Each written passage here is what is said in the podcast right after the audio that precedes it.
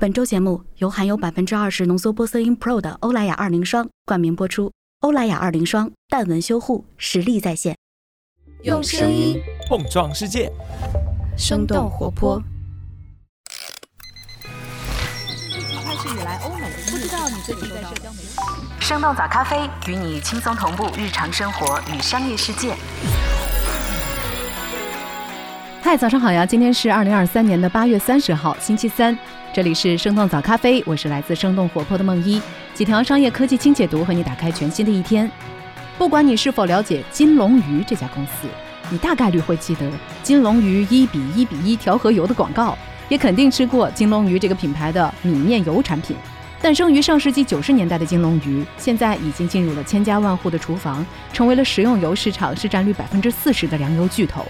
但是金龙鱼这个月发布的财报却让我们看到它的日子似乎过得并不好。在今年上半年接近一千两百亿的营收当中，他们的净利润只有不到十亿，和去年同期相比直接腰斩。曾经在资本市场备受追捧的金龙鱼，如今也被投资者们纷纷抛售。财报发布的第二天，金龙鱼的股价就达到了历史新低。那么，千亿营收的粮油巨头到底发生了什么？为什么金龙鱼现在会这么难赚钱呢？我们今天的精解读就与此相关。在这之前，我们先来关注几条简短的商业科技动态。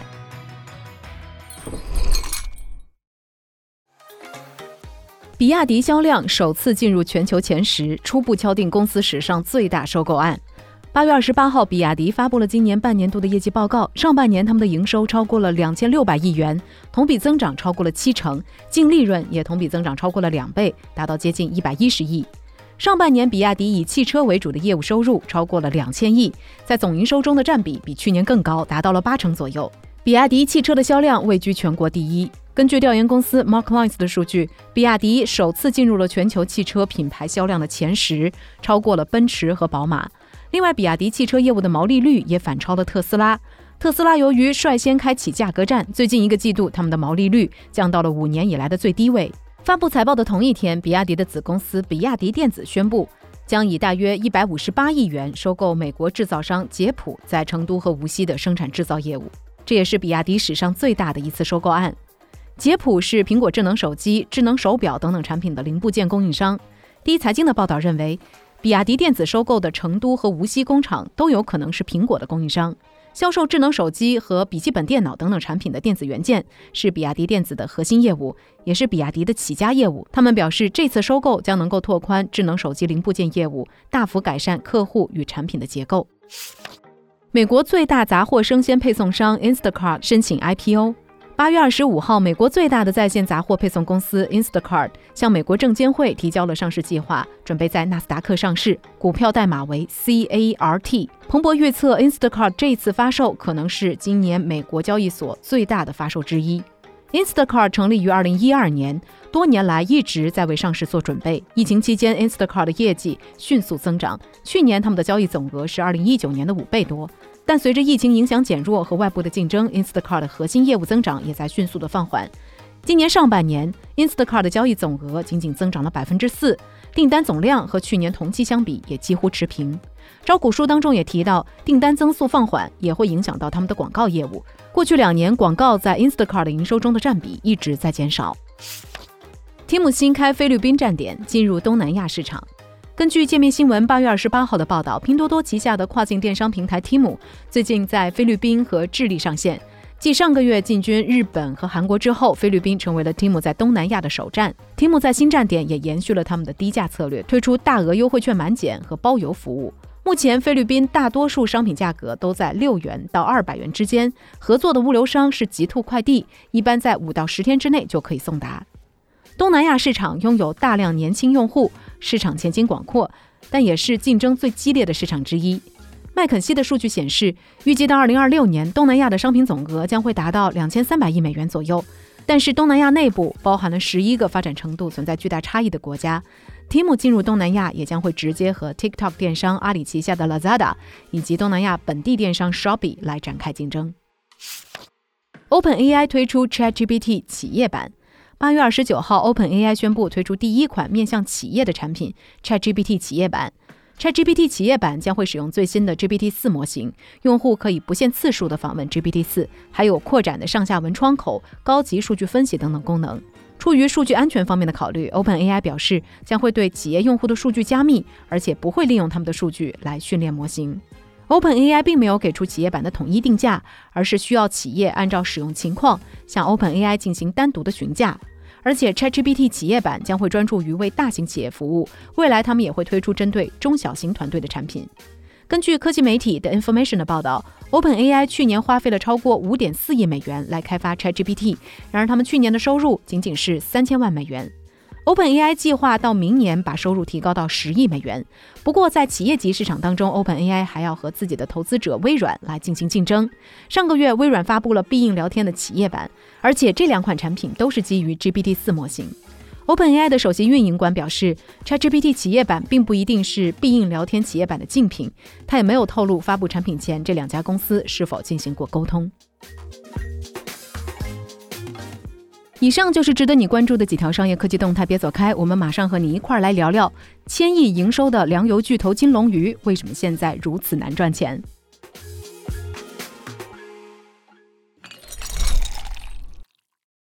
一比一比一，金龙鱼一比一比一，中国发明专利配方。欢迎来到今天的清解读。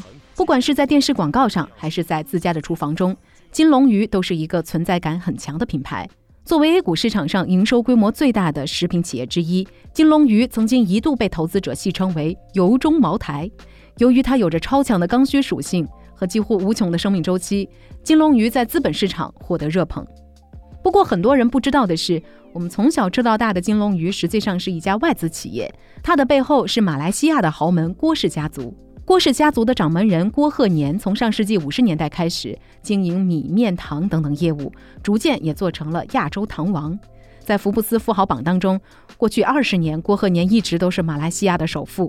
他的商业帝国覆盖了多个行业，香格里拉大酒店、北京的国贸写字楼背后都有他的身影。在郭氏家族刚刚开拓中国市场的时候，中国还处于散装打油的时代。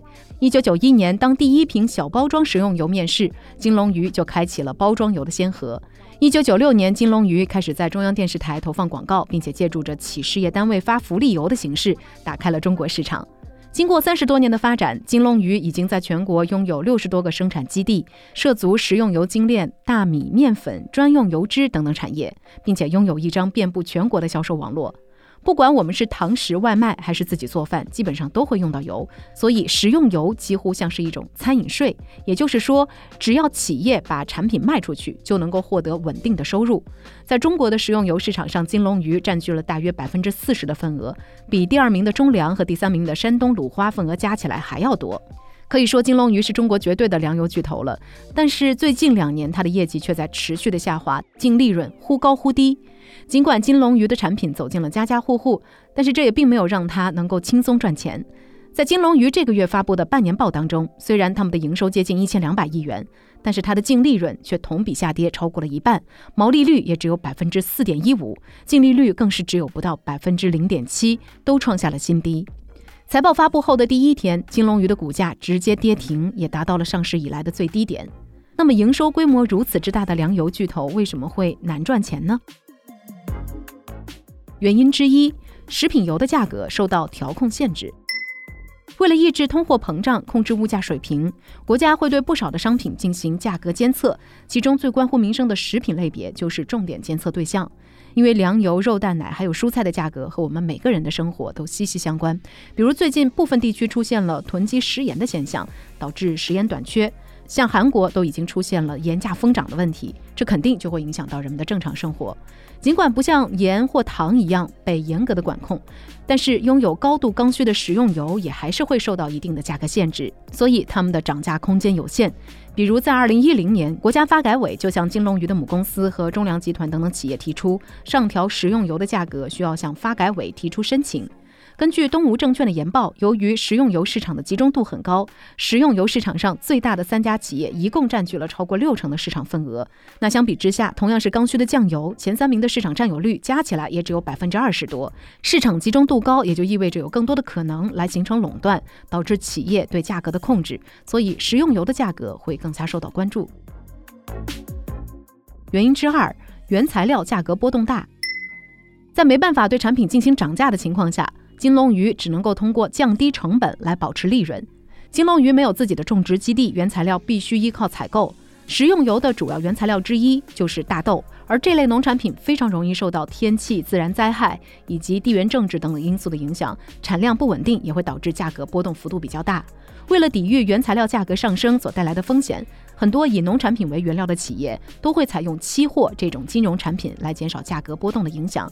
与日常生活中可以实实在在交易的现货不同，期货是买卖双方所签订的一个合约。在这个合约里，双方同意在未来的某一个时间里，按照一个指定的价格交易一定数量的现货商品。比如，假设当前大豆现货的价格是每吨五千元。以大豆为原材料的企业就会担心未来大豆价格上涨，而种植大豆的农民却会担心它的价格下跌。那么双方就可以来签订一个协议，在半年之后，农民依然按照每吨五千元的价格把大豆卖给相关企业。这样一来，就同时消除了买卖双方的风险。这也是期货最开始出现的场景。现如今，期货交易所的出现，让买卖双方不用再一对一的商定合约，也不用拿出真实的货物来进行交割。交易所汇集了众多的买家和卖家，并且制作出标准化的期货合约，让人们可以直接像买卖股票一样来买卖期货合约。当然，期货合约的价格也会像股票一样实时变动。而金龙鱼这样的企业还会采取一种叫做套期保值的策略来抵御风险。它指的是在买进实际货物的同时，买入同等数量的期货合约来进行对冲。很多以农产品等等大宗商品为原料的企业都会采取这种套期保值的策略，比如星巴克会通过咖啡豆期货来对冲风险，可口可乐也会购买糖等等商品的期货，而麦当劳则是通过购买大豆还有玉米期货来对冲鸡肉价格的波动。虽然市场上没有鸡肉这种期货，但是大豆和玉米作为鸡的饲料，它们的价格和鸡肉价格也是高度相关的。不过套期保值也并非总是有效。期货是属于比较复杂的金融衍生品，操作起来难度大，也需要一定的技术。比如在金龙鱼二零二一年的业绩说明会上。甚至有投资者质问金龙鱼的期货为什么经常亏损，并且对员工的技术表示怀疑。今年上半年，金龙鱼购买原材料的时候，大豆价格已经处在高位，相比去年同期上涨了很多。这个时候，就算是进行了套期保值，也无法扭转成本已经飙升的现实。根据财报数据，如果剔除掉金龙鱼在期货市场上赚到的钱，净利润只会更低。另外，金龙鱼的原材料成本在主营业务成本的比重大约占到了九成，而相比之下，同样以大豆为原材料。的海天这一比例只有五成左右，因此金龙鱼的利润受到原材料价格波动的影响会更大。原因之三，没有找到新的增长曲线。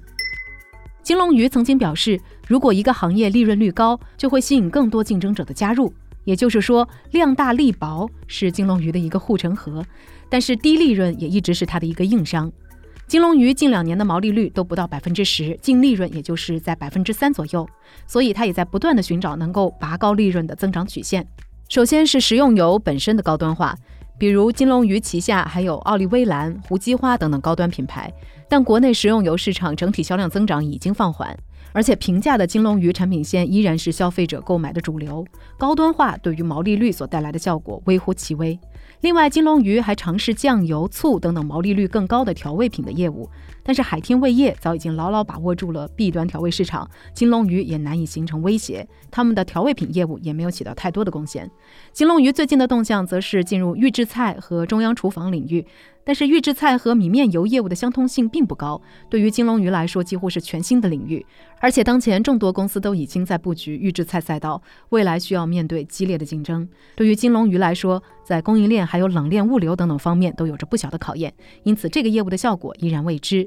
三十六氪的分析认为，金龙鱼过去在低毛利产品上成功的经营思路，很难直接复制到这些高毛利的产品上。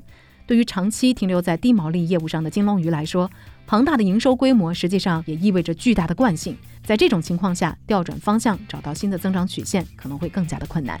所以说到这儿，也想来问问你，你对于金龙鱼这个品牌有些什么样的印象呢？你还了解过哪些让我们在吃这件事儿上离不开的公司呢？欢迎在我们的评论区和我们一块儿来聊聊吧。这就是我们今天的节目了。我们其他的成员还有监制泽林，声音设计 Jack。实习生亏亏，感谢你收听今天的生动早咖啡那我们就下期再见。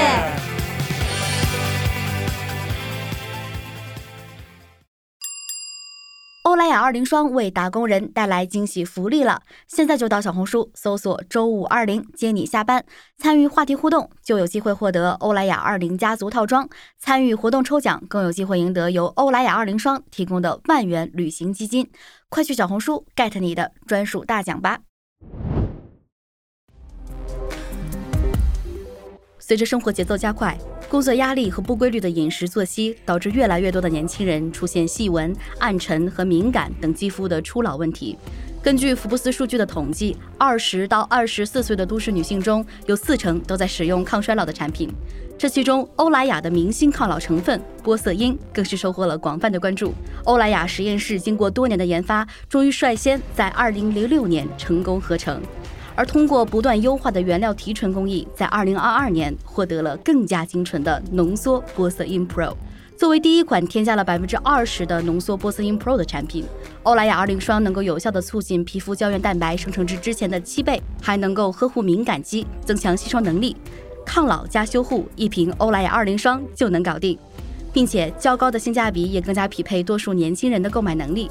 如果你也想了解更多关于欧莱雅二零霜的信息，可以点击查看我们的 show notes，也可以在评论区留言，我们将随机抽取三位幸运听友，送出由欧莱雅二零霜提供的福利。